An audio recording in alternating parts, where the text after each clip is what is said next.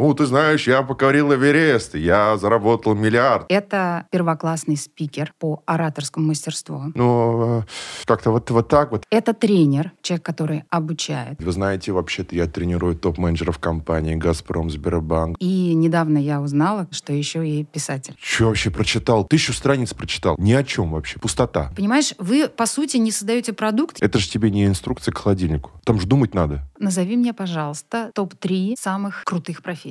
Я потом умру? Ну, допустим. Такой поток воды мог бы направить в Африку. К сожалению, сейчас мы видим огромное количество экспертов, которые не являются, по сути, таковыми. Я просто решал свои проблемы. Вопросов нет. Будьте кардашьянами. Только мне теперь платите. Все, у крыши поехал у выступающего.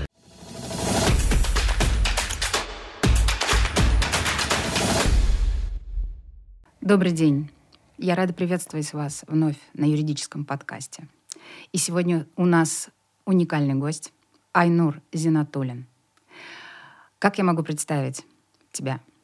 Прежде всего, в моем представлении. Это первоклассный спикер. Спикер, естественно, в тематике по ораторскому мастерству. Это тренер, человек, который обучает. Ну и недавно я узнала, к своему студу только недавно, что еще и писатель. Да, я уже успел шесть книг написать, но здесь вот очень много книг. И это, конечно, одна, мне кажется, одна из, из такая мечта любого автора книг — плюнуть в вечность, попытаться сделать так, чтобы твоя книга была известна не только пять лет, и не только при твоей жизни, но и после, конечно, тоже. Было бы замечательно. Угу. А, мне очень хотелось бы, чтобы ты сам рассказал о том, чем ты занимаешься, mm-hmm. потому что, ну, многогранная личность, mm-hmm. безусловно, интересна нашим слушателям. Mm-hmm. И давай сделаем так. Я на на правах модератора хотела бы, чтобы к книгам мы перешли в последнюю очередь. Хорошо. Да, да, да, хорошо, хорошо.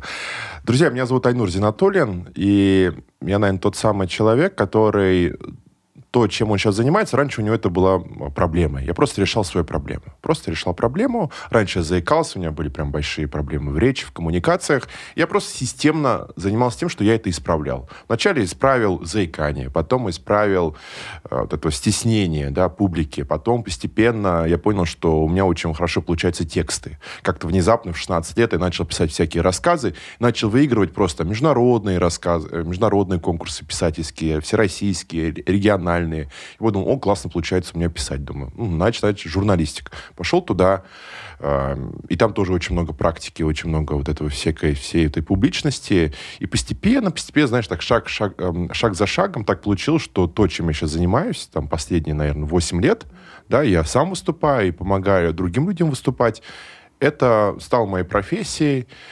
Я пишу книги, я выступаю, помогаю другим людям выступать, э, компаниям, там, в формате B2B тренинги, программы провожу. Собственно, вот это моя жизнь. Э, я проживаю в этой жизни некую такую экспертную, наверное, экспертную такую роль.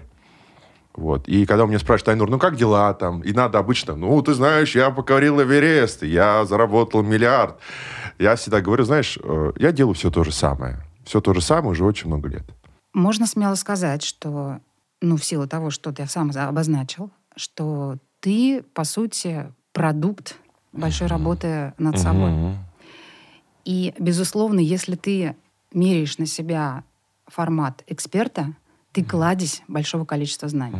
Так должно быть, во всяком uh-huh. случае. К сожалению, сейчас мы видим огромное количество экспертов, которые не являются, по сути, таковыми. Но в моем представлении ты настоящий эксперт. Скажи, пожалуйста, почему ты так скромно не упоминаешь, для кого ты э, проводишь э, свои мастер-классы и кого а, ты обучаешь? А, я понял. Знаешь, э, ты знаешь, вот раньше, я помню раньше, когда я только-только начинал, для меня было очень важно сказать, вы знаете, вообще-то я тренирую топ-менеджеров компании «Газпром», «Сбербанк», да, эти все большие-большие компании, которые там нельзя или можно упоминать, да, и я... Да, да, да, да, да, да, да. И я, знаешь, я пытался все время, э, все время пытался надуться, надуться за счет вот этих брендов, вот этого всего-всего. Но почему-то последние, не знаю, может, последние год, может быть, два, почему-то я не чувствую э, потребности такой вот э, говорить об этом. Не знаю, почему-то я не чувствую этой потребности. Но если говорить обо всяких этих вот всевозможных наградах, я там выиграл э, высшую телевизионную премию ТЭФИ, да, то есть это Оскар. В связи с чем, расскажи, пожалуйста. Я просто в какой-то момент, когда я работал на телевидении, у меня вдруг возникла идея программы. Я пришел, запитчил ее директору, он сказал, о, интересно, давай делать. Я просто начал ее делать. Просто по фану я делал то, что мне нравится. Я креатил, я придумывал. Я делал ее два года. Э, два года, пока работал на телевидении. Ну вот, э, делал ее два года. В первый год мы подали на ТЭФИ и не смогли пройти, не, не выиграли. И на второй год мы подали эту программу на ТЭФИ и победили, то есть вы, выиграла моя авторская программа, которая называлась «Репост» на телеканале КЗН, тогда еще был такой телеканал э, в Казани. И э, вот, вот такая победа. В прошлом году я вошел в 1% лучших лекторов страны. Я э, 5000 человек условно обошел и вошел в 1% людей, которых выбрали э, в Российском обществе знаний. Люди, которые ну, способны нести знания в широкие массы. Я написал книги, они стали э, бестселлерами. Большие крупные компании доверяют мне э, свои э, коммуникации. Да. В прошлом году я обучал элиту Казахстана. Они приглашали меня, э, это первые лица страны, приглашали меня, я их обучал говорить. Вот такие дела. Возможно, да, ты скорее всего, достиг такого mm. уровня, что тебе самому не нужно через mm. упоминание различных брендов и названий или, или фамилий mm. самому себе доказывать, э, что ты чего-то стоишь. Ну, это просто mm. преодоление. Это нормальная, mm-hmm. на самом деле, стадия высокоразвитой личности, mm. когда он достигает этого момента. Mm-hmm. Но не все наши слушатели знают об этом, поэтому mm-hmm. я считаю, да, что вполне спасибо. себе смело ты можешь э, упомянуть здесь пару брендов, пару названий спасибо. и фамилий. Да, спасибо. У меня есть э, вот такой вопрос к тебе. Поскольку ты присутствуешь на юридическом подкасте, да. я не могу не обратиться к своей профессии. Угу. На мой взгляд, юридическая, юридическая область сама по себе напрямую связана с той сферой, где ты являешься экспертом. Угу. И прежде всего, конечно, я говорю о том моменте, когда юрист что-то доказывает вовне. И еще более я говорю о представительской функции, проще говоря, об участии защитника в суде по уголовному делу, либо об участии представителя в гражданском судопроизводстве. И тогда, когда я училась, а я еще успела получить настоящее академическое образование юридическое, один из предметов, он как раз напрямую касался этих вопросов. Каким образом можно донести мысль, которую тебе нужно донести, mm-hmm. вне зависимости от того, прав твой подзащитный или нет. Mm-hmm. И мне кажется, здесь базис успешного донесения мысли, он как раз базируется на тех инструментах, mm-hmm. о которых ты рассказываешь. Вот можешь ты нам вот эту сферу как-то немножко раскрыть относительно инструментария? Угу. То есть что должен либо может использовать професс профессионал, когда он хочет донести свои профессиональные знания вовне с целью доказать иногда иллюзию. Угу. Вот какой инструментарий в целом он может использовать так, чтобы воздействовать на умы? Угу. Да, я понял. Давайте представим, что мы готовим речь, и эта речь — это некий пирог да, пирог, у которого есть несколько слоев, и мы постепенно, шаг за шагом печем вот тот самый пирог. И думать, что весь пирог это всего лишь один слой, это определенный уровень логики, аргументов, некой структуры речи, это будет неполное представление о нашем пироге. Это такая многослойная некая конструкция. И один из слоев это, это уровень логики и аргументации. Следующий слой это уровень невербалики. То, каким образом наше тело, говорит ли наше тело правду в тот момент, пока говорит правду наш род. Да, это тоже очень важно, как, каким образом поведение, ну, каким образом есть такое ощущение, ну, невербалика, проще говоря. И, наверное, третий уровень – это уровень состояния, в каком состоянии мы находимся э, в тот момент, пока мы говорим. И очень важно, чтобы вот эти три уровня, они шли в один вектор. Один вектор. Что я говорю, что я чувствую и что показывает мое тело.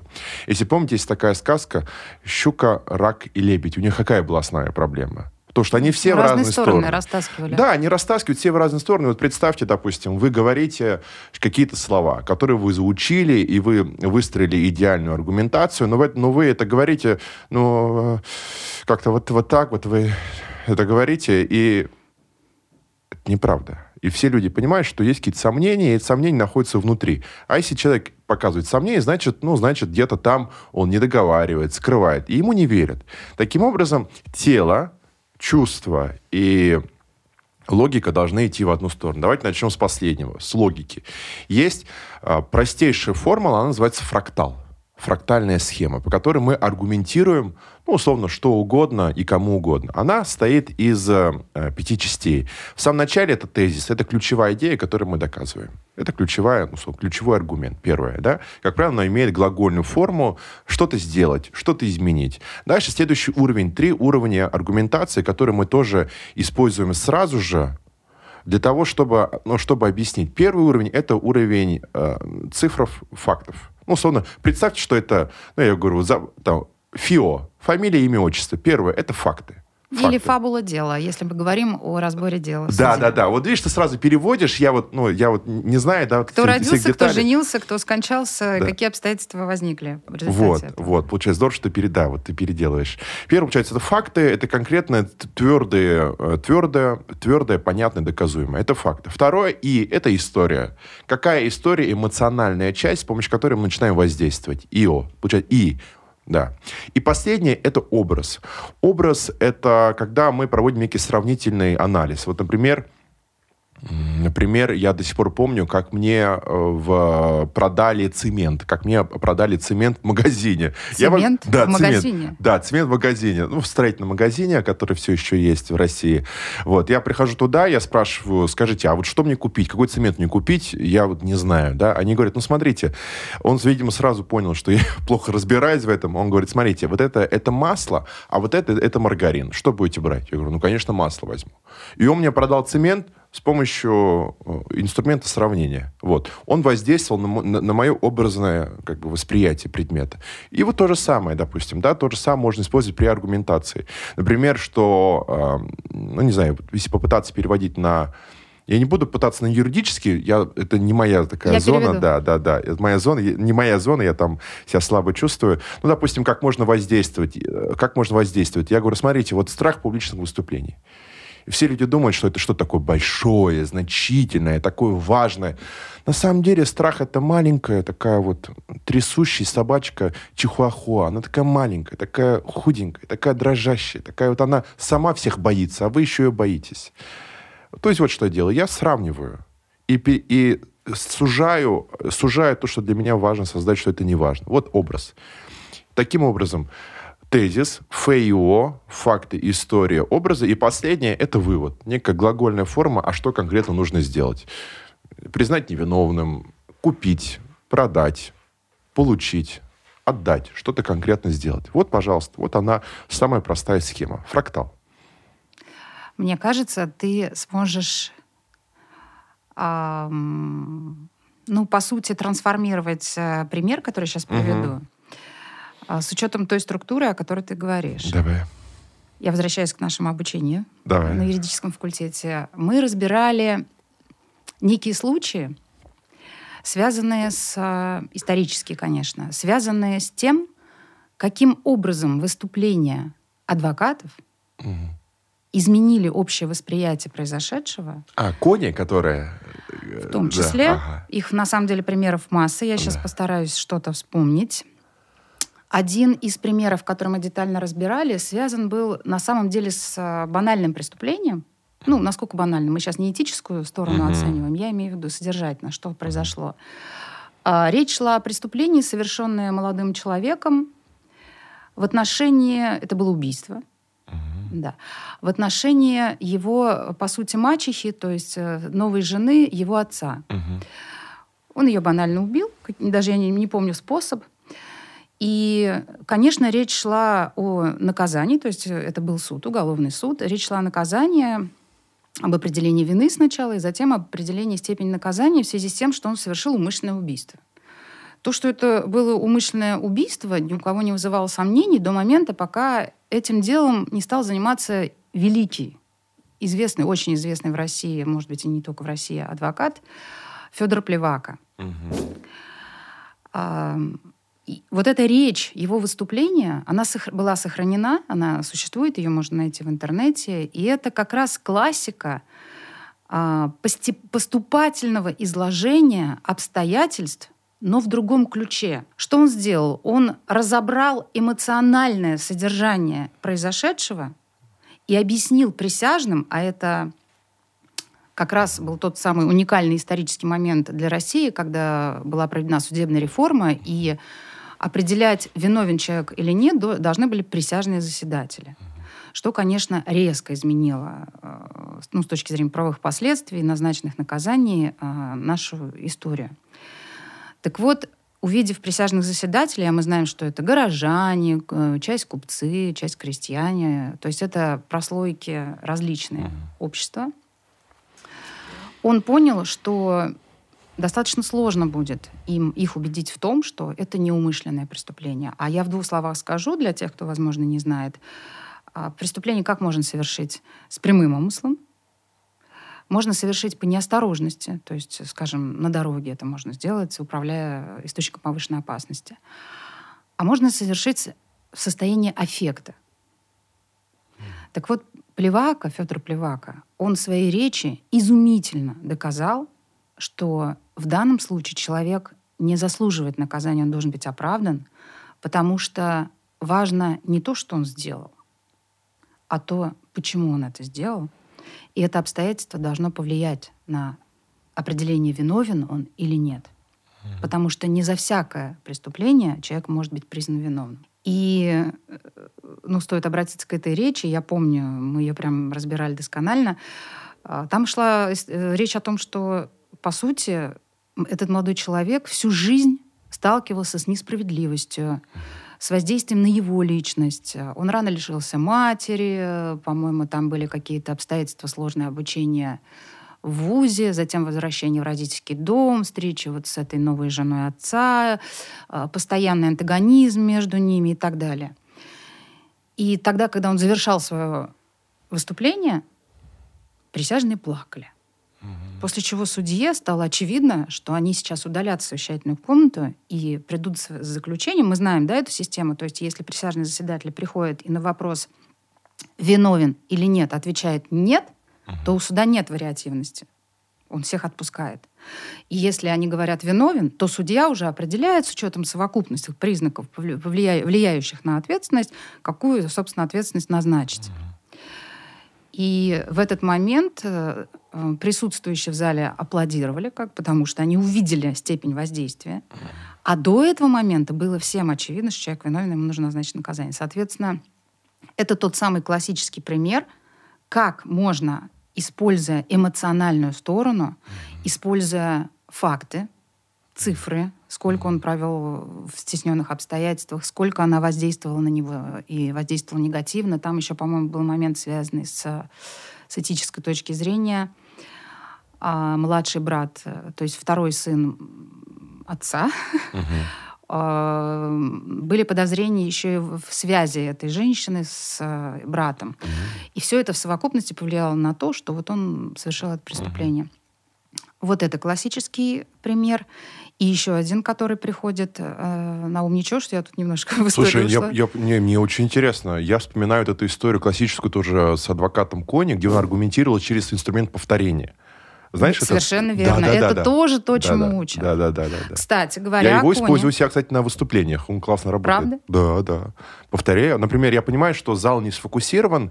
Я говорю, «Э, добрый день. Э, Я говорю, «Э, друзья, пожалуйста, обратите, ну, не знаю, там, возьмите, пожалуйста, ручку. Дорогие друзья, возьмите, пожалуйста, ручку. Дорогие друзья, возьмите, пожалуйста, ручку. И все. И все. Ну, у них нет шансов. Они все на 100% так смотрят, э, что вообще происходит. Все, э, крыша поехала у выступающего. Говоря о Классно Коне, работает. а, вспоминается случай, очень известный, когда он, он был, Кони был вообще юристом, Мгм. но какой-то период времени он был судьей.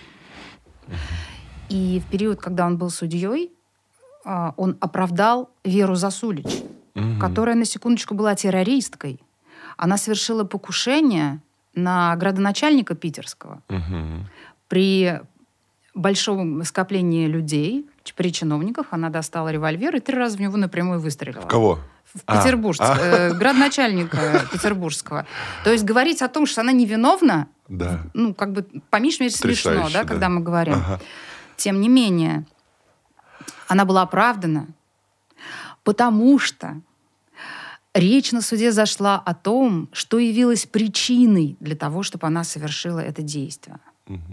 И причиной явились опять а, такие обстоятельства, при которых она, ее душевное состояние не могло смириться с тем, что, а, по-моему, по приказу этого градоначальника б- э, он при- при- принял решение высечь высечь другого революционера, которая, эм, который был в, в одной ячейке Засулич. Вот если я, конечно, сейчас тут э, не перевираю исторические факты, но, по-моему, это так. И настолько нетерпимо было ее отношение к этому градоначальнику. На секундочку, это конец, вторая половина XIX века. Это вот эти революционные движения, порыв и так далее. Но, говоря юридическим языком, это, конечно, преступление, это террористический акт. Конечно. Но она была оправдана. Она была оправдана, и самое главное, еще один момент, что Кони после этого был смещен с этой должности, но он отстаивал свою позицию, и, по-моему, э, с тех пор он занимался гражданскими делами, то есть состав сменил. А, поскольку настолько, настолько много было негатива со стороны системы в отношении человека, который принял такое решение. Но Вера Засулич тогда была оправдана, и она убежала из страны. То есть, по сути, он ее спас. И говоря опять-таки о возможности профессиональный, профессиональный базис наложить на эмоциональный эффект, я помню совершенно э, недавние события.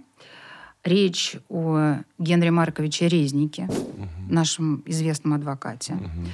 У меня, кстати, в мае этого прошлого года а, я присутствовала на Петербургском международном юридическом форуме, и волей судьбы я познакомилась с Генри Резником. Он просто рядом со мной сел кофе попить. и, э, мы с ним пообщались немножко. И я помню, что он выступал, это может быть год 19 или 20, он выступал в защиту другого адвоката, в отношении которого ставился вопрос о совершении им преступления в связи с тем, что он, этот адвокат, представил в суд справку в отношении своей доверительницы, и эта справка оказалась содержательно ложной. Медицинский документ. И как раз Генри Резник говорил о морально-этической стороне, и професси- профессиональное его выступление, оно тоже прошло по всем пабликам, э, юридическим или около юридическим.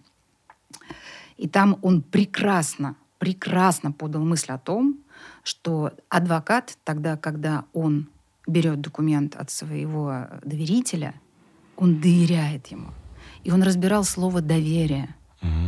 Это очень интересно. Я всем рекомендую обратиться к этому выступлению, его очень легко найти. Это как раз вот то, о чем ты говоришь. И здесь, обрати внимание, вся структура, которую ты сейчас изложил, она здесь есть. Мгм. Мгм. Слушай, потрясающе, потрясающе. Ты знаешь, в последнее время тоже вот это последнее слово в суде, и в том числе и обвиняемым, тоже оно очень часто становится публичным, оно расходится по пабликам, люди их читают, люди их комментируют, да, и это действительно, не знаю, какая-то новая не знаю, как, не знаю, на- на- насколько новая, конечно, да, но очень популярный жанр сейчас стал. Тоже последнее слово, не знаю, адвоката, да, или последнее слово подсудимого тоже у меня в всяких разрешенных и запрещенных социальных сетях часто... Да, да, да, да, часто попадается, и тоже я читаю, я думаю, боже, как хорошо сделано, потому что очень, ну, действительно очень хорошо. И насколько это выглядит просто, ну, насколько это сложно сделать, потому что хорошее выступление, которое действительно влияет, оно очень сложно сконструировано. Есть, ну, вот у меня как специалиста известно порядка 13 структур, только общий аргумент, то есть только общей структуры, 10 разных способов сконструировать целое. И порядка, не знаю, порядка 30 разных способов сделать так, чтобы дочитали до конца. И есть там есть три метода проектирования выступления так, чтобы, ну, в целом концептуально, да, и ты вот когда понимаешь, что это вот так вот, например, и ты, э, ну, как, ну, то есть как это интересно сделано. У меня есть выступление на конференции TEDx, э, года три назад я там выступал, когда оно еще было в России, и, например, у меня э, плотность одной минуты примерно пять инструментов я использую. пять инструментов в минуту для того, чтобы люди смотрели. А выглядит, знаешь, там простейшее, там, ну, выглядит просто вообще, просто, вообще незаметно, из чего это сделано, поэтому, мне кажется, действительно, вот ой, то, что ты говоришь у Резника, его выступление про доверие, мне кажется, мне кажется, там тоже очень, очень интересная архитектура. Я не знал. Я не знал про это выступление. Я тебе рекомендую обратиться да, к этому. Ну, то есть разбор слова доверие. Доверитель, да. доверенность. Понимаете? Классно, Понимаешь? Да ну, мне кажется, это просто прям какая-то кладезь. Кстати, это идея для разборов книги по-моему. Да. Ты сейчас да. пишешь книгу? Вот сейчас да. работаешь? Слушай, я вот только-только родил, можно сказать. У меня только что произошли роды. Вот, из меня вышла книга. А, мы продали за один месяц, по-моему, тысячу экземпляров этой книги вместе с автором. И на данный момент я нахожусь в процессе в, зачатия. В процессе, в процессе вот э, я зачатия. тебе подала за да, зачатия. В процессе зачатия, овуляции. В этом смысле я гермафродит, конечно. Да? То есть я самый зачинатель и рожатель. Вот, поэтому, кстати, мне кажется, каждый автор это гермафродит, да, потому что ну, он конечно. сам же и зачатие происходит, и все. У, у меня, я же, у меня есть хобби, я там разбираю книги, разбираю слова, у меня есть телеграм-канал, у меня там на данный момент порядка около 40 произведений, я их читаю, выписываю, потом анализирую, потом рассказываю, как все эти слова можно использовать в обычной речи. Эта рубрика не пользуется большой популярностью в моем блоге. Людям гораздо интереснее там фоткать э, фотографии с моими детьми, вот. Но в целом довольно-таки сложный контент, а, ну, ты сама знаешь, что умное и сложное Зато те, кто читают, это прям стопроцентные фолловеры. Да. Потому что, ну, человек, если ему интересно, конечно, он там. Даже если он это читает настолько. Вот. Но интересно, знаешь, э, я понял, э, например, что вот недавно в этом был в подписных изданиях в Питере, и там книга такая, супер бестселлер, что-то там Нью-Йорк Таймс, супер, покупайте, покупайте. А я, знаешь, я прочитал, и у меня там одна закладка. Ну, то есть вот условно да, из ценностей вообще ничего. Что вообще прочитал? Тысячу страниц прочитал. Ни о чем вообще. Пустота. Да, там, безусловно, всякие сюжетные линии, герои развиваются. Ну, как бы интересно. Но забрать нечего вообще. Пустота. А вот расскажи, если уж мы, у нас зашла угу. речь о книгах, что ты вообще читаешь? Ты знаешь, мне, э, мне очень нравится художественная литература. Я О, обожаю художественную. Наконец, да? у, меня, у меня тот да, человек, который да. говорит о художественной литературе. Это давай поговорим давай, об этом. Давай поговорим. Конечно, ты говоришь, в конце поговорим, но давай здесь поговорим э, тоже Мы вольны этом. менять наш да? сценарий. Давай. Ты знаешь, э, мне очень нравится, вот мне спрашивают, Айнур, что там читать по публичным выступлениям так, чтобы хорошо говорить? Я говорю, ну давайте начнем с того, что читать книги о том, как хорошо говорить, ну лучше, ну, лучше наверное, ну, стоит на старте. А так вообще лучше, конечно, не стоит, потому что, ну что там, там чей-то опыт. Это, конечно, здорово, но это надо на старте. Но если ты уже что-то уже, что-то уже умеешь, то тебе надо читать, ну, тебе надо читать, вот, художку тебе надо читать тогда, потому что там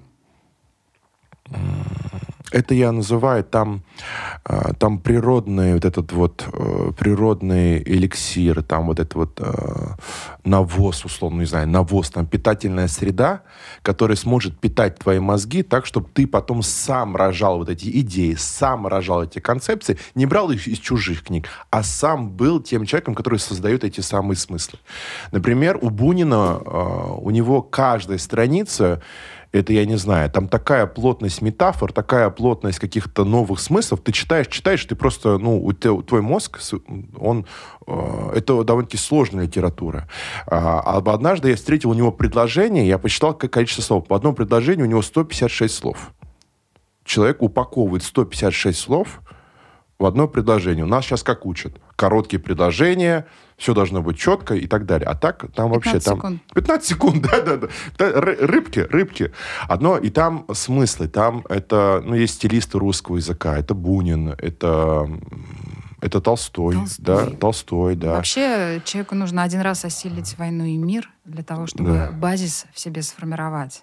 Толстой это речь. смыслы для меня. Это смыслы, потому что вот все те смыслы, которые он там описал, я читаю, думаю, это смыслы. Смыслы. Для меня это вот человек, который поговорить о смысле. Бунин это, это метафоры, это подобрать интересное, э, интересную одежку для твоих слов. Это, например, Гоголь, это опять одежка, это все стилисты, они модельеры, да, это э, русского языка. Потом, например, из современников э, с точки зрения моделирования, Дав, Довлатов, мне кажется, очень хорошо. Мало написал, но очень хорошо. Аверченко, мастер кор- короткого рассказа «Прошлый век». Кто? Аверченко. Аверченко? Вот, кстати, вот тоже для меня это незнакомая фамилия. Прекрасный, да, да. прекрасный. Это Лесков а-ля Довлатов. тоже, да, да. Вот Да, Лесков, например, да, тоже очень хорошие тоже смыслы. И вот мы получаем, и вот мы получаем литературу и берем там зарубежную тоже, да, тоже, ну, не знаю, э, конец 19 первая половина 20 века и 18 тоже век. Вот мы берем всю вот эту классическую зарубежную литературу. И тоже прекрасно, тоже прекрасно. Я читаю, и ты знаешь, я вообще очень... э, я, у меня есть такая склонность к этому, сейчас скажу, к убеганию от реальности. Я очень люблю убегать от реальности. Обожаю. И для меня книги — это побег от реальности. Я ухожу в эти смыслы, в эти, в эти миры. Мне так хорошо. Вообще хорошо. Например, я окажусь в каком-нибудь... Например, недавно я испытал огромный стресс от, от того, что оказался в отделении одного очень э, популярного банка в России. Я оказался, я зашел туда, я там увидел так много людей, и там я, в общем, испытал колоссальный стресс, поэтому я очень люблю убегать от реальности. Вот. Книги для меня это побег. Ты читаешь или слушаешь? Не читаю, только читаю. Чит- Слушать вообще не мое. Я не могу. Недавно обсуждали скорочтение. Скорочтение. Я говорю, вы что, об стенку стукнулись? Я говорю, какое скорочтение? Вы что там будете скоро читать? Я говорю, ну, эти книги не надо, нельзя скоро читать. Это же тебе не инструкция к холодильнику. Там же думать надо. А, Я хочу передать привет Михаилу Кузнецову, который был у нас здесь э, героем тоже Мгм. нашего подкаста. И мы с ним однажды, ну, так немножко поспорили, потому что Михаил поглощает огромное количество литературы. Огромное, гигантское.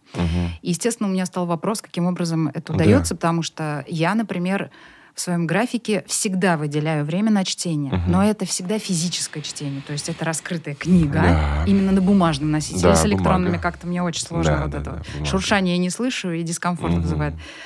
Это приученность определенная. Мгм. И даже э, такая ну, физическая, то есть прям вот пальцы должны держать книгу. И когда мы с ним померились, кто сколько Да. читает, а, он мне сказал, конечно, цифру там, ну, я сейчас уже не помню, но значительно больше, и выяснилось, что он слушает. Но даже слушать а, книги — это время.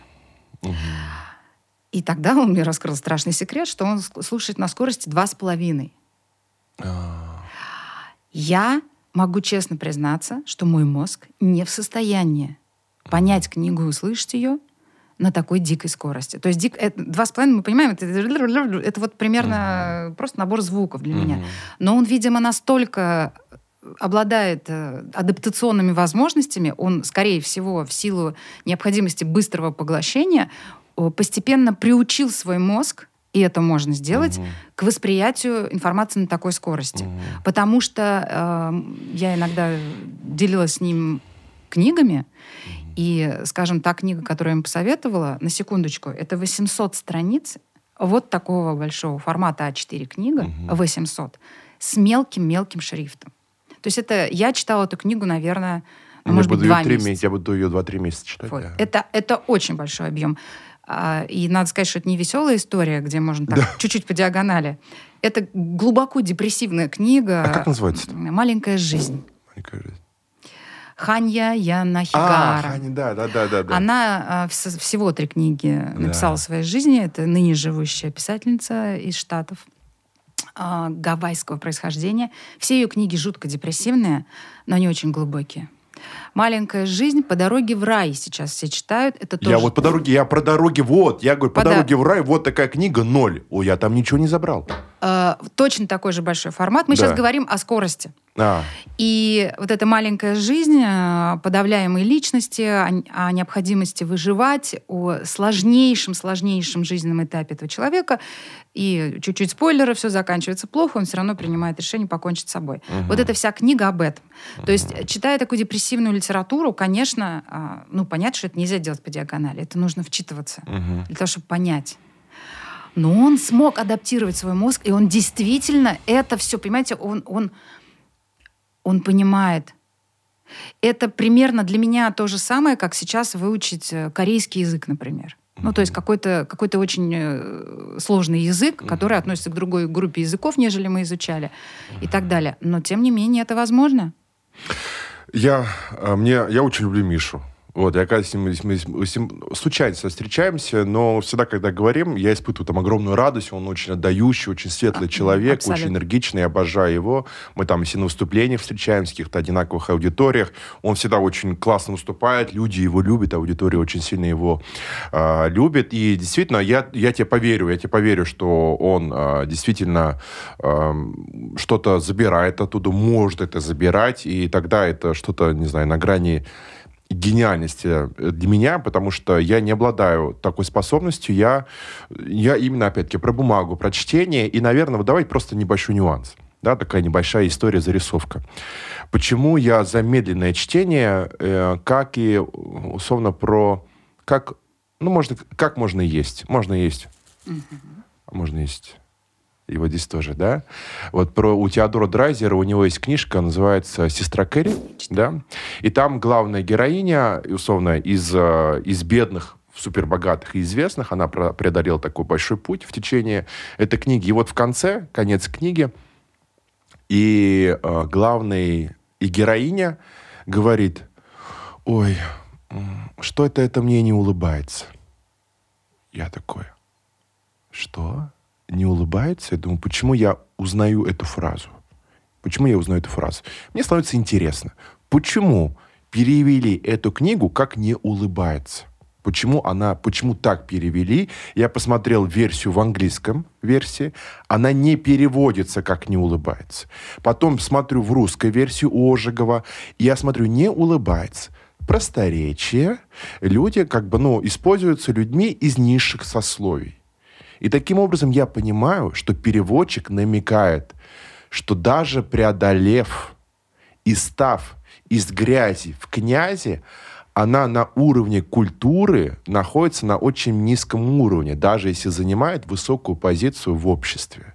Нельзя, а, можно вывести девушку Да. из деревни, деревню из девушки никогда. Да, да. Я понимаю, что при переводе автор намекает на это, что я думаю, боже, это такое расследование, так интересно. Я начинаю в это погружаться. Я, я думаю, почему, например, вот, например, я родился в Нижнекамске, и у нас эта фраза в 2000-х звучала очень часто. вокруг. Ой, мне это не улыбается, мне это не улыбается. Думаю, почему, интересно, в пере- переводе произведения, написанные 20 года 20 века, используют фразу, которую я слышу в Нижнекамске. И я вот, понимаешь, да, мне стало это интересно. Я не знаю, можно ли заметить такие нюансы при прослушивании на два с половиной. Я не знаю, можно ли это услышать. Ну и нужно ли это слушать, не нужно ли это слышать, не знаю. Но вот мне, например, нравится вот такое замечать. Э, Я говорю о возможностях. То есть человек может постепенно, а, с точки зрения достижения цели, которую он для себя поставил, Да. приучить свой Это мозг восприятию. Потому что вот Потрясающе. я просто признаю, расписываюсь я не могу. И я не могу, и я не могу вообще. Я слушать... Я даже... Мы когда с женой разговариваем, она мне что-то говорит, говорит, говорит. Мы даже чатик создали на двоих, где только мы двое. Я назвал ее, ну, назвал ее «Мой волшебник». Я говорю, пиши туда все, что хочешь. Вот ты вот все, что хочешь купить, там, я не знаю. Все, что надо, что-то нужно получить из доставки, то пиши мне, просто мне пиши. Ну вот пиши туда все, что ты... Я на аудио вообще не воспринимаю. То есть мне, правда, сложно воспринимать. Вот. Если только если очень сильно фокусируюсь, то могу. А Евгения Водолазкина не читал? Читал, да, да, да. Лавр. Авиатор, да. Лавр, лавр, да. я да. очень люблю. Это тот редкий автор, который пишет на настоящем русском языке. Мгм. Ну, у Я него не фундаментальное образование, он э, словесностью Я занимается. читал русским. год-два назад. Я, вот он у меня лежит. Я его книги новые встречаю, читаю. Ну, смотрю на них. Вот по, по мне брал. Последнее мое э, приобретение это Питер Хёк. Это Питер Хёк. Э, сейчас воспоминания о 20 веке. Это норвежский автор. Очень такой у него интересный язык. Э, это сюжетная книга, но она в то же время смысловая. То есть там есть что взять. Потом, э, чтобы просто отдохнуть, я читаю Стивена Кинга. Вот эту он, он ну, гений потрясающий. Просто это сюжетная книга, простая, легкая, думать вообще не надо, мозг вообще не включается. И очень хорошо просто уйти куда-то, отдохнуть. Вот Набокова сейчас взял, э, не помню сейчас, что там, дочитываю что-то еще у него. У Набокова, вот Набоков еще одна Защита язык. Лужина. хорошая Защита, вещь. да, да. А, да. Ну, Лолиту. Можно Лолита, да, Лолита, Лолита, да. Лолита, да, тоже там потрясающая. Вот. И вот эти мои последние приобретения, пока что вот лежат они. Что-то сейчас, а, сейчас, по-моему, Набокова я взял с собой, да. Что такое. Ну, тоже я отдыхаю. Я читаю в самолетах, в самолетах, в такси, в таких вот местах, где есть время, где тебя никто не трогает. Класс. Наконец я разговариваю о художественной литературе. У меня такого плана к тебе еще вопрос. Ты, по сути, преподаешь. Мгм. Это говорит о том, что всю совокупность собственных знаний, умений, опыта, образования собственного ты передаешь. Мгм. Как, возможно, решается вопрос с тем, е- э, в случае, если люди не удовлетворены, если они не, как им кажется, они не получили результат, или они сам- по самостоятельным, собственным, субъективным возможностям не достигли того, Мгм.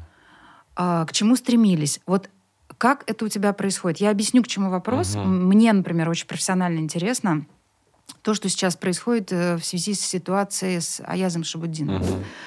Я не об уголовной ответственности, я не, об- не о неуплате налогов, Мгм. а о том обстоятельстве, что сейчас есть группа лиц, возможно, ты слышал, которые обратились с гражданским иском к нему. И гражданский иск связан с тем, что они доказывают, что, по сути, он их не научил. Это очень важное обстоятельство. То есть э, мы же понимаем, что сфера доказывания в уголовном деле, она одна. То есть речь идет о том, уплачены налоги или нет, а, со- создана система управления несколькими юридическими лицами или нет, за ним было дробление или не было. Но э, я вижу, что, исходя из э, общедоступных источников, я вижу, что там еще стоит вопрос о статье 100 159 Уголовного кодекса, части 4. Эта статья называется «Мошенничество». И в моем восприятии, а мы же понимаем, что пока идет следствие, деталей следствия мы не знаем. И то, в чем его обвиняют, мы видим только исходя из совокупности вот этих цифрок. Мгм. Но если звучит мошенничество, а его не было, например, а, в делах Блиновской, а, Лерчик и я же с ними, которые занимались просто неуплатой налогов, изобретя великую схему по дроблению. В данном случае фигурирует это, это- этот состав, и это говорит о том, что такое мошенничество. Это обман. То есть, скорее всего, следственные органы нацелены на доказывание, что то, что он давал, практически не являлось обучением, и, будучи названным как образование, образованием не являлось. Вот. То есть мой вопрос э, к тому, как ты, если ты сталкивался, конечно, если, может быть, были такие обращения, как ты работаешь вот с этой информацией, что я не получил, или я не научился, или это не то, что я себе предполагал, потому что сама по себе отрасль, которой ты занимаешься, она, на мой взгляд, не имеет четких критериев. То есть, по сути, ты, являясь безусловным экспертом, ты что-то даешь, но это что-то, оно сформировано твоим мировоззрением. Так? Вот были ли какие-то прецеденты у тебя? И вообще, что ты думаешь по этому поводу? Мгм. Давай, давай так, я не буду э, уходить в обсуждение кейса с Аязом, да, я ничего об этом кейсе не, там, не знаю, да, я не учился у него ни на одних его программах. Единственный такой такой вот буквально контакт по касательно был тогда, когда я в 2014 году ездил обучаться в Прагу на проектный менеджмент, и он просто приезжал к нам в качестве гостя к одной из тех, с кем мы вместе учились. Просто сидел в аудитории там, э, рядом на стульях. Ну, был такой опыт по касательной, и мы даже не, разговаривали, даже не, узнал, я даже не понял, кто это. Вот. Я ничего об этом не знаю. Вот. С точки зрения, наверное, вот таких вот ситуаций, когда человек оказывается недоволен, я думаю, что мне очень повезло. Почему? Потому что я не работаю в открытых форматах ко мне невозможно купить билет на мое выступление, потому что я не работаю с небольшими чеками, э, с аудиторией, которая заранее не понимает, кому она приходит. Так как я в основном работаю либо с собственниками, либо с топ-менеджментом, да, то мы работаем э, по этапам. Мы сначала работаем с, с пониманием запроса, потом я отправляю программу, потом мы ее обсуждаем, потом мы ее кастомизируем под конкретный запрос этой вот отрасли, потом мы просматриваем презентацию и делаем прогон. Потом я э, прихожу на саму программу работать с командой, да, и у них есть четкое понимание, кто я, и у них есть четкое понимание, что им нужно. Потом мы с ними работаем, потом я снимаю NPS, потом я читаю обратную связь, которую они пишут и они выдают, я их собираю, и дальше а, там отдел HR рекомендует меня в следующую компанию, потому что, ну, в моем бизнесе работает рынок рекомендаций. Ни одни рекламы, ничего не работает, да. Э, таким образом, то есть вот вот как это работает. А, на каких-то больших форумах я сейчас сделаю анкету, где люди мне пишут обратную связь, и взамен там, своей обратной связи я им отправляю демо-версию там, одной, ну, одной из своих книг. Вот. И там, конечно, э, ты знаешь, это удивительно, но э, чем больше, чем более масштабное э, мероприятие, в котором ты принимаешь участие, и чем более оно, допустим, когда люди не напрямую тебе платят, а заказчик тебе платит, ты выступаешь, ох, там люди, конечно, раз, раз, там... Столько, такой поток воды мог бы направить в Африку. Или там фу, надо вам, на вам, вам нельзя больше выступать. Ну, люди пишут мне такое. А кто-то одновременно, ну, это такой процент, ну, не знаю, там, ну, может, процент 3, там, может, Всегда 5 людей. Всегда такие. люди найдутся, и это очень хорошо. Это, кстати, это очень хорошо, это один из, признак, один из признаков популярности. Вот. И, и остальные люди пишут там великолепно, это не, не, буду, не буду цитировать. Вот. И таким образом, то есть вот такое происходит. Можно ли сказать, что они были недовольны тем э, знанием, которое я передал? Можно ли сказать, что вот, вот так выражается их недовольство? Ну, Наверное, да, выражается. Лично в моей профессии есть такая фраза о том, что там нельзя научить, можно только научиться, да, и действительно надо проделать определенную работу над собой, чтобы, чтобы это знание суметь забрать. Легко же можно сказать, ну, ты меня не научил. Ну, это тогда, когда худеющий человек а, винит нахождение кондитерской рядом по пути, когда он идет домой. Ну вот если она виновата, они там пекут этот хлеб и делают эти булки. Я ну, вообще не виноват, абсолютно. Да, конечно. Я маленький ребенок, и мною управляют взрослые люди, и меня, меня вот только кто-то взрослый должен чему-то дать, что-то научить. Ну, как бы, ну, не знаю, такая какая-то история.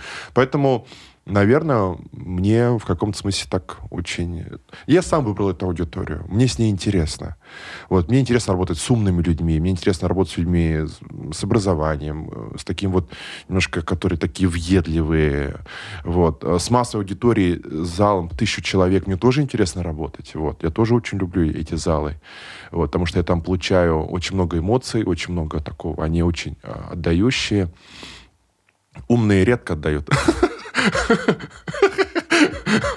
Они не такие отдающие, но зато, а то они интересные собеседники.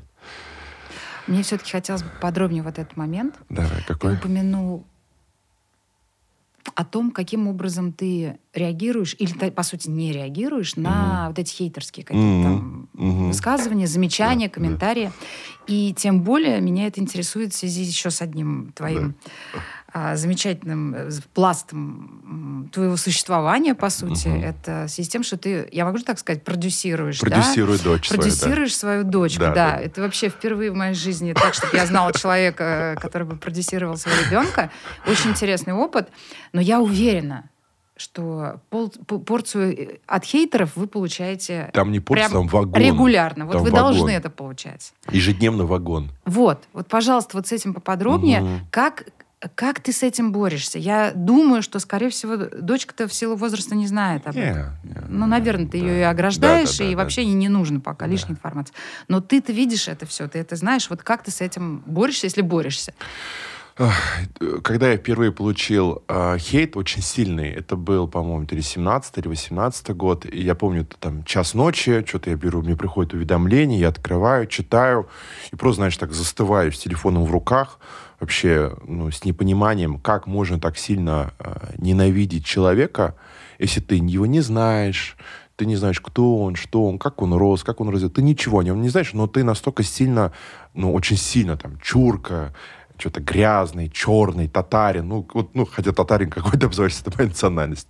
Как можно так сильно, ну, вот таких вот красках ненавидеть человека? Я сидел вообще в таком шоке, ну, так меня так чуть-чуть так трясет, и вот, вот это я все это читаю, это ужасно было. И с тех пор с тех пор как бы э, ну знаешь как мозоль вот э, порежут а потом раз, там кожа становится чуть толще, потом ну, не толще. атрофировался вообще чувство? А, ну, так, ну, ну, ну, панцирь, ну, да, да, ну, такой панцирь нарос, как бы панцирь на меня нарос, и э, как таковое, наверное, сейчас не цеп... ну, как бы не сильно так. Ну, оно ну, практически Но, не тем цепляет. не менее, вот по моему восприятию, то, что я вижу, угу. эм, как бы полностью от этого избавиться нельзя. Как будто бы. Я, я объясню, о чем угу. я говорю. А, будучи подписанной в запрещенограмме угу. на ряд известных личностей с, с какими-то миллионами подписчиков, я вижу, что периодически после какого-то их контента, возможно, связанного либо с внешностью, либо там с каким-то поведением, аморальным, угу. высоко воспитанные люди да, считают необходимым высказаться. Все непременно по этому поводу или сказать, э, скажем, девушке средних лет, что она старая, ага. обратить внимание на какие-то недостатки личности. Или, например, прокомментировать, что так себя вести нельзя, потому что, ну и дальше через запятую ты там такая сякая, раз такая. Ага. И я вижу, что как будто бы у них уже броня давно по этому поводу, потому что миллионы подписчиков да. это годы безустанной работы работы. Да. И тем не менее вижу вот этот вот вдруг выплеск в виде очередного поста, где они пишут о том, что да сколько же можно? Но почему угу. же я вам не даю покоя? Ну отпишитесь вы уже от меня. Но угу. почему я в директе получаю какие-то сотни тысяч сообщений, что у меня кривые ноги или там волосы не того цвета или еще какие-то угу. малоприятные вещи. И угу. как будто бы вроде бы э, уже ничего они не должны испытывать. И атрофия полная должна быть этого ощущения, что это как каким-то образом этот хейт может повлиять на них. Тем не менее, периодически такие выбросы угу. идут. Честно, мне кажется, это инструмент. Мне кажется, это инструмент просто для того, чтобы собрать внимание людей и как бы показать свою уязвимость. И поддержку тех, кто конечно, действительно конечно. Адвокат, является акти, Активация адвокатов бренда и все. Мне кажется, это чистейший инструмент, и они это используют, и это классно работает. Например, когда я получаю какой-то неадекват личное сообщение или куда-то что-то, я это э, делаю скрин, выставляю в свой сторис, я пишу там ваша любимая рубрика «Волшебные личности». Под волшебными личностями я называю, ну, нанутых как бы людей, как mm-hmm. бы, которых я показываю условно как... Ну, для меня это инструмент показать, как я не хочу, чтобы со мной разговаривали. Вот я говорю, вот я их, условно, я их стигматизирую. Я говорю, вот это все плохо. Вот это плохо, так не нужно. Если вы вот про это, ну, как бы, удите, пожалуйста, с, э, сразу же, потому что я, э, как бы, ну, я не хочу вам нравиться. Да. Mm-hmm. Вот, я не, вот вам, вам не хочу нравиться, идите нахер, да, как бы. Вот, а другие, которые мои, это, это про меня, да. Вот. Вот такая вот история. Это, это, мне кажется, история... Вот, знаете, наблюдая за одним блогером, он раньше был такой очень веселый, такой ха-ха-ха, хе-хе, у него там порядка больше 500 тысяч подписчиков. И вот недавно он э, сменил имидж, стал очень серьезный и стал такой очень рассудительный. Я говорю, что ж ты делаешь-то? Сам себе популярность режешь. Если, если ты сейчас покажешь, что ты умный, все, хана. Люди перестанут тебя любить. Я говорю, ты должен быть чуть-чуть придурковатый, чтобы тебя любили массы. Ну, здесь вопрос приоритетов, то есть да. э, что является первоочередной задачей для тебя. Да. То есть если ты хочешь э, большое количество подписчиков, нужно да. чуть упростить себя. Чуть-чуть упроститься надо. Да, и быть удобным им, угу. удобно усвояемым вот про все к тем же 15 секундам и к отсутствию да. длительных монологов. Да, да, да, да, да, да. Ну и какая, какая. Да. Да.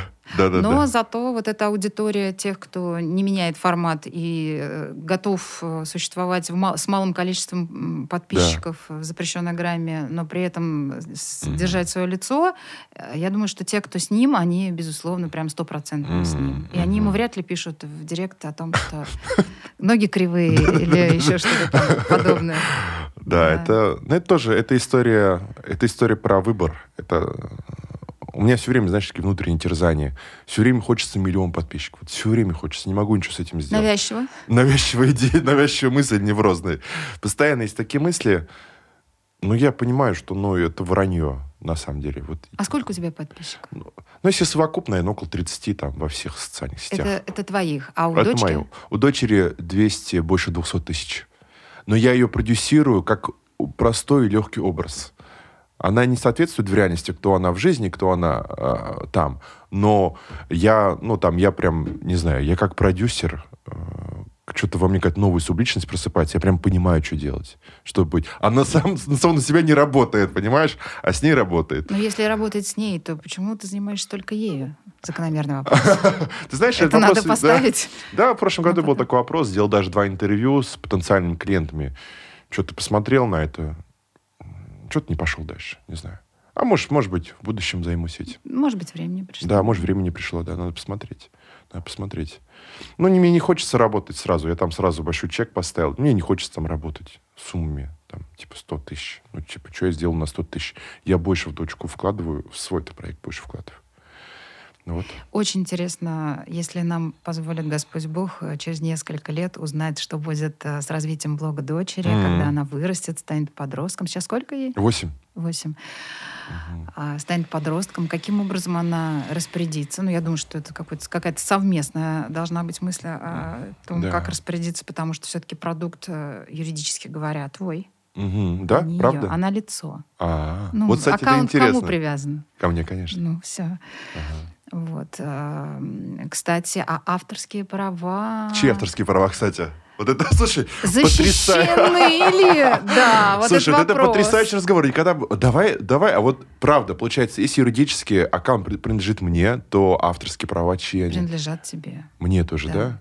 Она, А, мод- она модель. В она данном ре- случае она модель, модель. которая несет определенные функции, но она просто исполнитель. Ну да, да. да. Но она, Конечно, же, ну, она же, допустим, тебя. условно, может она сказать, а на самом деле я не модель, а на самом деле это я все придумала.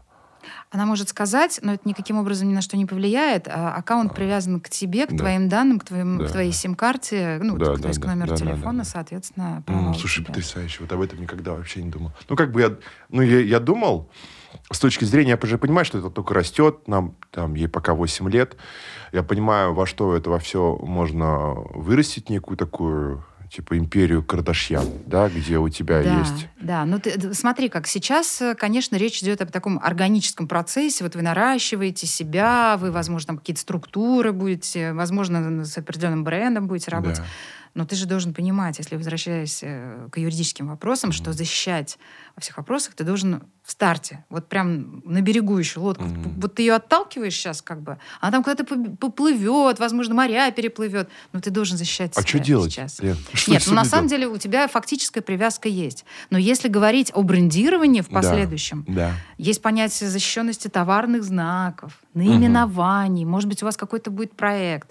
Ты должен тогда, когда вы стартанете, обратиться к юристам и Мгм. проконсультироваться. Слушай, как понять, как понять, в какой... мы- Вот, вот- вот как понять, когда мы стартанем?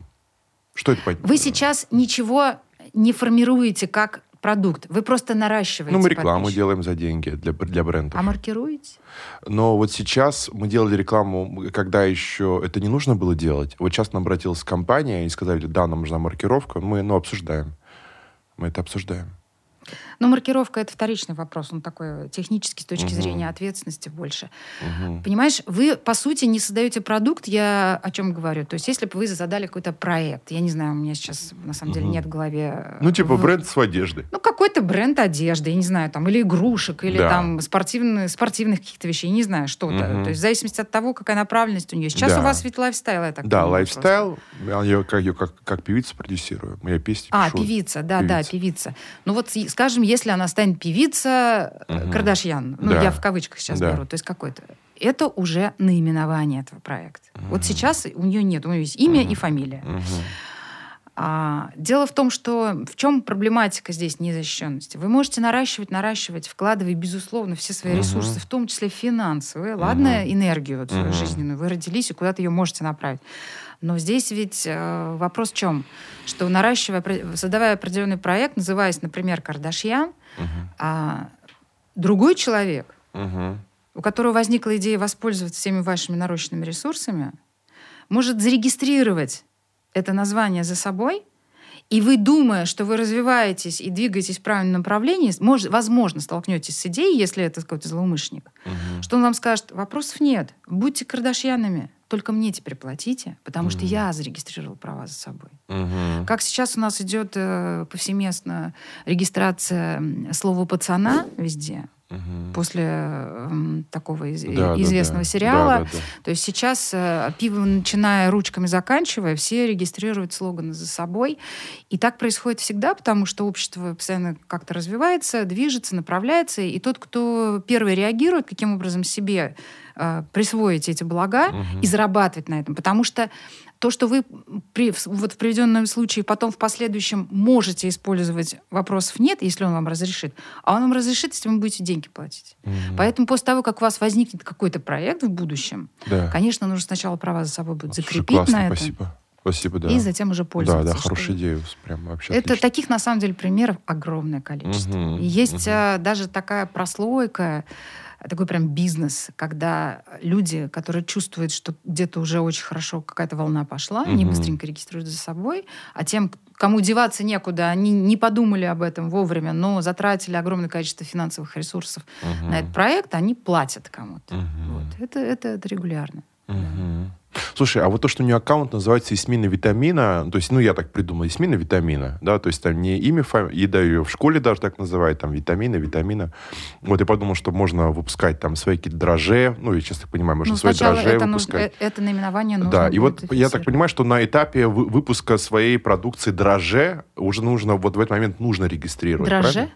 Ну, витамины же, витаминки. А. Хорошее настроение, А, да, юмор. да. Я не в теме. Да, ну как бы, ну вот тоже думаю, можно там через какие-то, не знаю, Валберис можно все это продавать под брендом Ясмины. Я думаю, что надо проконсультироваться этапе, будет. Да. да? Это сейчас нужно Ага. сделать. Проконсультироваться с точки зрения, обратиться в Роспатент, нет ли такого уже наименования. И вообще, чисто теоретически, может быть сложена ситуация, при которой кто-нибудь уже права на это за собой зарегистрировал, Мгм. и вы, возможно, уже действуете незаконно.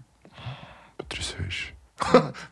Как важно вовремя проконсультироваться Да, с юристом на Да, и с подкасте экспертом, да, и с экспертом, да. Поговорить с экспертом. Как важно Но это поговорить все, вовремя с технически возможно. Главное Слушай, спасибо тебе прозевать большое. момент. Спасибо, не спасибо. прозевать момент. Мгм, Все это Мгм. проверяется, есть реестр, все мгм. можно будет сделать. Слушай, так, э, так здорово на самом деле. Потому что я вот этим занимаюсь, но просто занимаюсь по пути, по пути. Там менеджер у нас выкладывает все это видео, я просто там смотрю, чтобы все выходило, что там генерирую какие-то идеи. Но так серьезно на это не смотрю, как на потенциальное, чем можно... Но как собака чувствую, это важно. Вот знаешь, вот- Важно, безусловно. да, просто чувствую все. Нет, ну э, очень очень неприятно Мгм. потерять Мгм. что-либо просто Мгм. из-за неосмотрительности своевременной. Мгм. своевременной. Мгм. Спасибо тебе. Еще один вопрос, который хотела бы проговорить с тобой. Профессия, не, ну, не профессия, а наименование коуч, ментор, а что-то еще, спикер. Мгм. Это слова иностранного происхождения. Мгм. Знаешь ли ты что-либо о том, что в Российской Федерации принят закон об использовании англицизмов Мгм. в речи? Потому что в той или иной степени, конечно, все мы используем англицизмы. Мгм. Знаешь ли ты что-либо об этом? И, И- какие у тебя планы Да. по, по использованию? А, Я расскажу историю, как я с этим столкнулся. А, Вот у нас сейчас идет большая выставка на ВДНХ, главную выставку в стране, где там ежедневно выступают спикеры. И я там тоже выступал, уже два раза успел выступить за 23 год. И вот у меня выступление на ВДНХ большой павильон, в зале порядка 800 э, или 500 или 800 человек, и я прихожу к этому выступлению, я готовлюсь, обязательно заранее прихожу за несколько часов, я вот прихожу, мне говорят, Айнур, надо подняться к режиссеру, я поднимаюсь к режиссеру, и, и мне говорят, смотрите, Айнур, ваша лекция больше не называется нетворкинг, теперь она называется знакомство. Мы вырезали все английские песни из вашей программы, их больше нет. Мы изменили все названия, которые у вас там есть, на русский, теперь вы читаете эти э, не, ту, не то выступление с не тем контентом, они условно вырезали мне 30% всей моей программы, и я об этом узнал за 40 минут до начала. Угу. Вот. И это, наверное, самое яркое, как я столкнулся с этим законом, и я понимаю, что я со сцены, ну, главной площадки страны не имею права говорить ничего английского, я модерирую свою речь, я модерирую контент. Ты думаешь над тем, что сказать, дабы не использовать английское Все верно. слово в своей Конечно. речи. И это надо переобуваться на ходу. На лету, я бы сказал, в воздухе, практически в воздухе. Ты переобуваешься, и ты это делаешь очень быстро, потому что у тебя нету выбора. У тебя нет выбора, ты должен это делать. Что касается, какие, какими... Думал ли я о том, чтобы... О чем я, правда, думаю, да, о получении диплома гособразца э, коуча или психолога психолога, потому что мне кажется, скоро моя сфера будет очень жестко регламентированная, и право, возможность работать будет иметь только те люди с э, высшим российским Блестяще. образованием. Они, Блестяще. Да, вот это точно, это что я сейчас, чем я сейчас занимаюсь, это первое. Второе, что касается новых слов каких-то, а, первое, что мне на ум приходит, раньше люди моей профессии назывались сказители сказители. Это те люди, которые передавали преданием. Ты же знаешь, что раньше люди, ну, они не могли писать, они передавали из уст в уста. И эти люди назывались сказители, люди, обладатели знаний, которые они передают. По сути, по сути, я сказитель. Сказитель Айнур Зинатович. Огонь! Ну, то есть вот, вот, по сути, как называется моя профессия. Э, люди там, родственники, ну, кто-то говорит, говорон. Ну, говорон. Ну, что это за профессия такая, говорон? Оратор тоже. Мне кажется, латинское, кстати, есть латинское слово... Боже, как называется? Ну, есть, ну, кстати, латинские слова не запрещены. И там есть тоже название моей профессии. Оратор — это латинское происхождение, латинское, потому что да. ор — это род. Да, вот латинское. А еще есть люди, которые обучают других. Я вот, э, вот сейчас все вылетело из головы, не помню, не помню. Вот есть латинские слова, так что латинские. Ну, пожалуйста. на самом деле выставка, которая происходит на ВДНХ, это такой э, образчик старательности потому что закон еще не, не действует. Угу. Ну, как бы, знаешь, что, подуть на воду. Да, страшная тайна, все о нем говорят, слышали звон, да не знают, где он. Ага. А, закон с 1 января 2025 года вступает в действие. Он угу. принят, но вступление в действие отложено, это нормально, то есть для законотворчества такие моменты бывают, угу. когда конкретная дата определяется, потому что стране нужно подготовиться к этому. Угу. И огромное количество слов, которое буквального аналога в русском языке не имеет. Угу. Соответственно, нужно провести большую работу, прежде всего, филологам, которые предопределят угу. вот эти вот фразы на английском языке или а, устойчивые выражения, которые есть уже в нашей речи, ну, слова, безусловно. Угу. Но, к сожалению, нет э, полного стопроцентного объема слов, которые бы однозначно имели перевод. Поэтому это большая работа, и Пока могу смело сказать для облегчения, но не для полного, угу. что закон касается пока только государственных учреждений и ведомств. Угу. То есть коммерческое использование, оно э, ответственность пока не будет предполагать. Но Поскольку мы сейчас стоим на пороге 2024 года, еще все впереди, естественно, законодательная инициатива может работать, и корректировка этих вещей тоже может быть. Угу. Тем не менее, мой призыв основываясь на уже принятом законе, это попыт, ну, пытаться трансформировать свои выступления в сторону русского языка, угу. дабы не использовать э, английские выражения и слова. Угу, угу. Слушай, ну да, да, ну реальность, реальность, нет смысла и сопротивляться. Надо просто, просто будет подстраиваться под нее.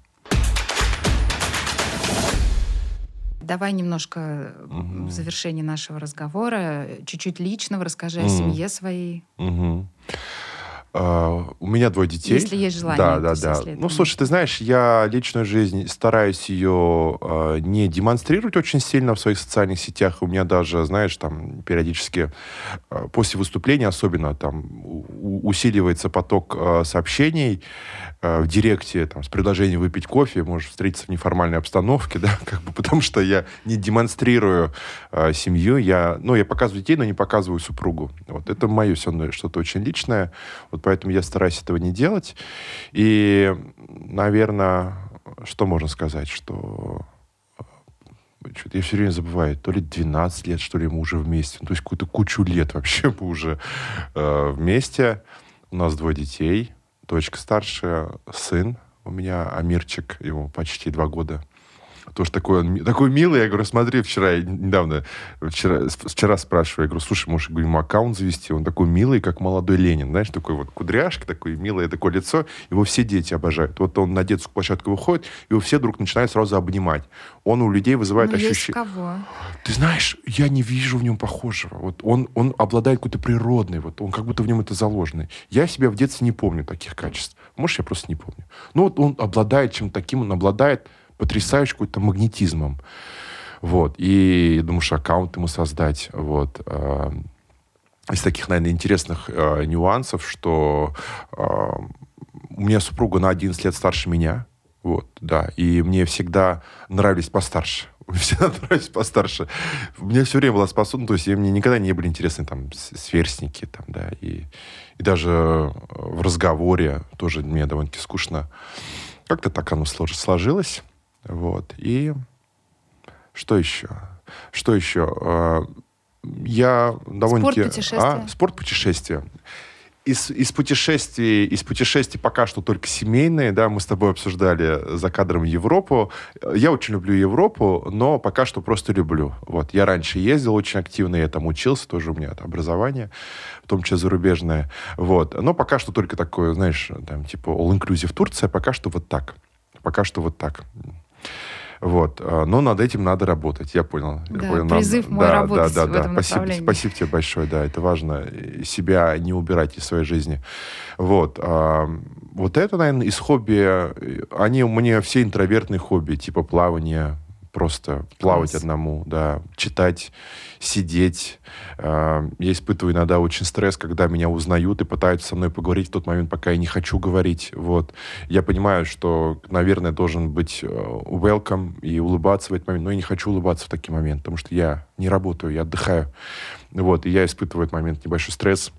Поэтому, если вдруг э, вы были на моих выступлениях, и у вас создалось ощущение, что, что вот так все классно, вот, э, все равно так э, бережно надо, надо относиться к людям, не вламываться в их личное пространство, не трогать их за локти, не исповедоваться в те моменты, когда вы понимаете, что не нужно этого делать.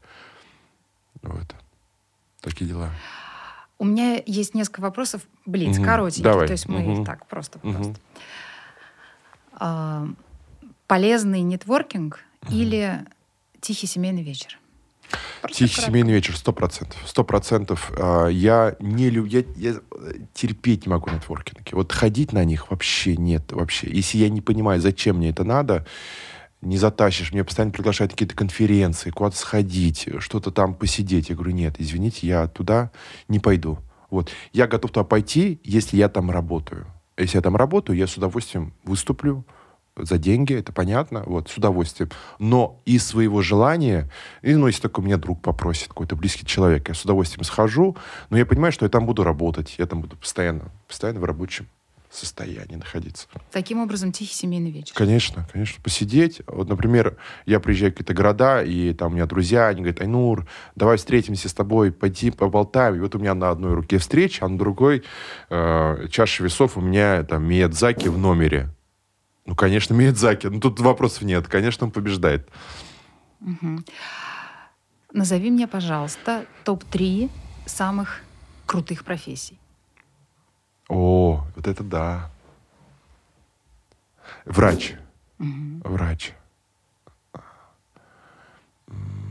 Актер. Для меня врач, актер. И учитель. И учитель. Да, и учитель. Ну, на четвертом юрист, я знаю. Юрист, да. Кладезь знаю. А, скажи мне, пожалуйста, на что ты потратил первые заработанные деньги? Вот это да. Ну, это же первое, я не помню, когда я там, я же мелкий был. Я первые деньги начал зарабатывать еще лет в 10, когда я сдавал бутылки, и я их, ой, я прям был супер предприниматель. Я даже ну, брата... на мороженое? А? На мороженое? Мороженое, наверное, да, Что там мороженое. 10 лет-то? Ну, я копил, копил, ты что? Скрудж Макдак? Ну, конечно, деньги, деньги приносят удовольствие. а Они приносят ощущение счастья, безопасности. Тогда последний мой вопрос будет, на что бы ты потратил последние деньги? Вот все, у тебя больше ничего нет. И есть возможность потратить в последний раз их. Я потом умру? Ну, допустим. Я потом умру. Я отдам их жене. Она знает, что с ними Браво, делать. уважаемая жена. Вам достался А что делать? Так я умру, она, а ей же еще жить. А, слушай, кстати, а вдруг она умрет, умрет раньше? Ну вот я не думаю так, конечно. Есть еще дети. Да, да, дети, конечно. Дети можно отдать. Или юристу. Да. Чтобы правильно оформил договор. А вообще лучше подумать об этом заранее и обратиться к нотариусу и составить завещание. Мгм. Слушай, например, а если вот это завещание, ну, например, сейчас а, там, ты обладаешь там, таким капиталом возможностями, там, через 15 лет совершенно другими, это понятно. А как можно сейчас его составить так, чтобы Легко. учить? Есть стра- замечательная фраза. Все, принадлежащее мне на момент смерти имущество, я завещаю. И дальше кому? Ага.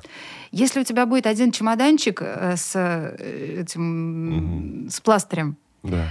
ну то он достанется. А если у тебя будут заводы, газеты Мгм. и пароходы, то, соответственно, они. Мгм. Причем, конечно же, ты можешь избирательно потратить свое Мгм. имущество, то есть дома одному заводу, другому пароходу, Мгм. третьему и так далее. Мгм. А вообще эта фраза давно отработанная. Да, Мгм. конечно, если сейчас, э, находясь в твоем замечательном молодом Мгм. возрасте, Мгм. ты напишешь, что машину тому, дом этому, Да. а пароход вот этому, Еще это, это, ну, да. это безумно как-то, потому Да. что ты не собираешься Мгм. покидать нас, я надеюсь, Мгм. в следующие 70-90 лет.